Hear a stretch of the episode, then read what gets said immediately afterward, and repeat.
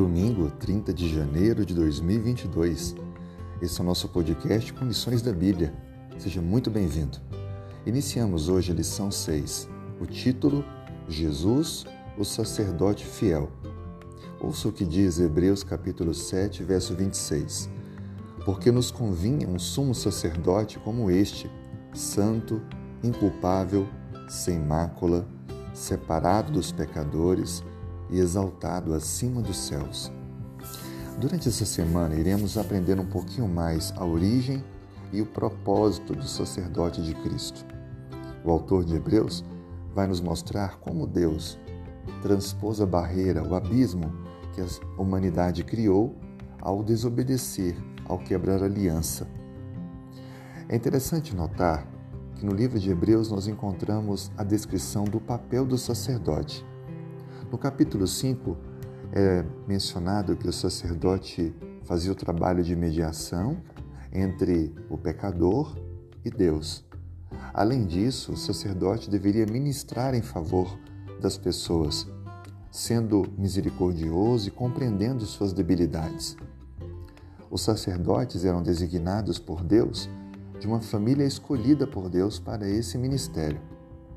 Mas há algumas claras diferenças entre Cristo como nosso sacerdote. A diferença começa quando Cristo, de forma voluntária, se entregou para servir.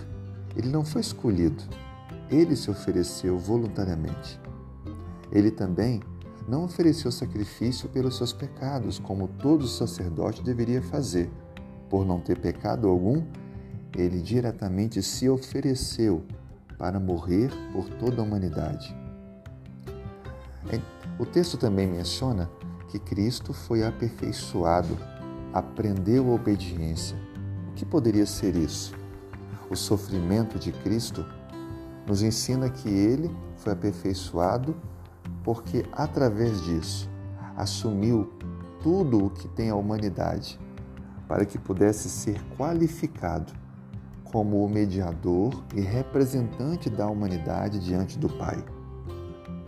Ele comprou, portanto, o direito de nos outorgar a salvação, o perdão, porque ele assumiu tudo o que nós somos e temos, com exceção, é claro, do pecado por não ter cometido, mas assumiu o preço do nosso pecado para nos dar o perdão eterno.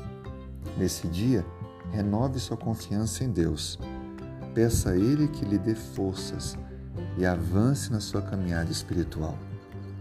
Gostaria de convidá-lo agora para terminarmos com oração. Se puder, feche os olhos e vamos conversar com Deus. Senhor, muito obrigado por mais esta oportunidade de renovação da esperança e da vida. Obrigado por Jesus que é o nosso Salvador, o nosso sacerdote, aquele que intercede por nós junto ao Pai. Por favor, traga-nos o perdão e a direção para vivermos hoje uma vida de amor e obediência ao Senhor. Atenda também as necessidades do nosso coração, fazendo o que é melhor. Te pedimos, em nome de Jesus. Amém. Tenha um excelente dia que Deus te abençoe.